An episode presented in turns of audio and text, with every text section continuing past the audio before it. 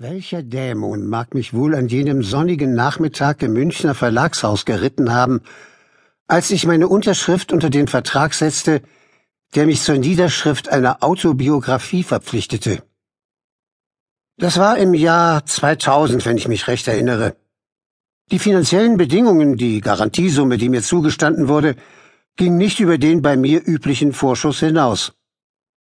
Ein rivalisierender Verlag, der sich offensichtlich von dieser Lebensbeichte einen sensationellen Auflageerfolg versprach, wollte mir das Doppelte bieten. Aber dann hätte ich mich unverzüglich an das Verfassen dieses Opus machen müssen, während Random House, wie sich der Buchvertrieb des Bertelsmann-Konzerns im Zuge der üblichen Verbalamerikanisierung umbenannt hatte, gar nicht versuchte, mir einen präzisen Erscheinungstermin vorzuschreiben. Ich war damals 76 Jahre alt. Und es mag lächerlich klingen, dass ich in diesem hohen Alter verlangte, das Projekt auf die lange Bank zu schieben, an seine endgültige Gestaltung erst heranzugehen, wenn ich im Rollstuhl säße, wie ich mich recht überheblich äußerte. Die Publikation einer Autobiografie, das verspüre ich auch heute noch, droht einen Schlussstrich zu ziehen unter jede schriftstellerische Kreativität. Im Unterbewusstsein könnte auch die Freude an neuen, originellen Erlebnissen erlöschen, an jenen Emotions fortes, die meinem Leben einen Sinn gegeben haben.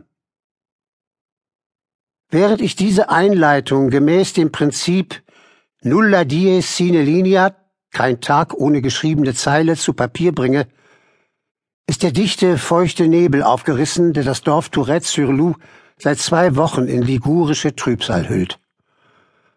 Am späten Nachmittag kommt jenseits der Zypressen und Agaven des Gartens eine strahlende Bläue auf, der dieser Landstrich den Namen Côte d'Azur verdankt. Über dem Esterel-Massiv, das im Mittelalter erobernden Sarazenen als Bollwerk diente, verfärbt sich der Horizont zu einem Purpurstreifen. In diesem Winter trennen mich nur noch ein paar Wochen von meinem 88. Geburtstag.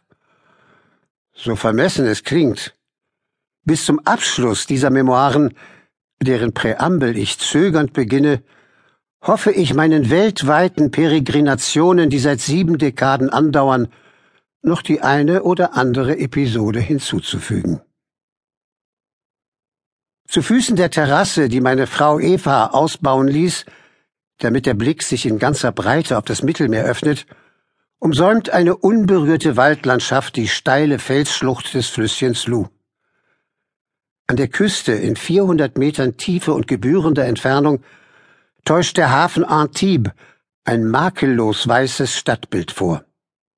Der ursprüngliche Name Antipolis erinnert daran, dass griechische Händler diesen Strand besiedelten, lange bevor er der Provincia Narbonensis des Römischen Reiches einverleibt wurde. Jenseits der Fluten des geschichtsträchtigsten aller Binnenmeere, das mit aufkommender Dämmerung zur grauen Bleiplatte erstarrt, bilde ich mir ein, die Nähe der afrikanischen, der maghrebinischen Gegenpiste zu spüren. Wenn in heißen Sommern der Scirocco aus Süden bläst, übersprüht er die Mauern des Dorfes Tourette, dessen verschachtelte Silhouette einer maurischen Kasper ähnelt, mit einer dünnen Schicht roten Treibsandes, der aus der Sahara herüberweht.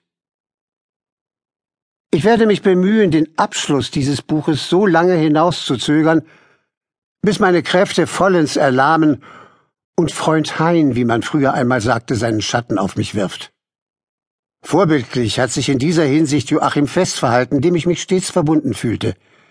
Sein Bericht über eine ungewöhnliche Jugend im Dritten Reich, ich nicht, war unmittelbar vor seinem Tod erschienen. Was die ehrenden Reden betrifft, die einem mit Erreichen des biblischen Alters bei Preisverleihungen oder runden Geburtstagen gewidmet werden, so haben sie stets den ungewollten Klang eines Nachrufs. Die Verleihung der wohl angesehensten Fernsehtrophäe bezeichnete ich denn auch als letzte Ölung, als quasi sakramentale Zeremonie, die dem Veranstaltungsort, dem hilligen Kölle, gut anstand. Als die Berliner Verlagsleitung von Ullstein meinen 80. Geburtstag besonders aufwendig zelebrierte und Helmut Kohl mir die Ehre erwies, eine Laudatio zu halten, deren Wärme, intuitive Menschenkenntnis und rhetorische Kraft sich weit über die Plattitüden Parlament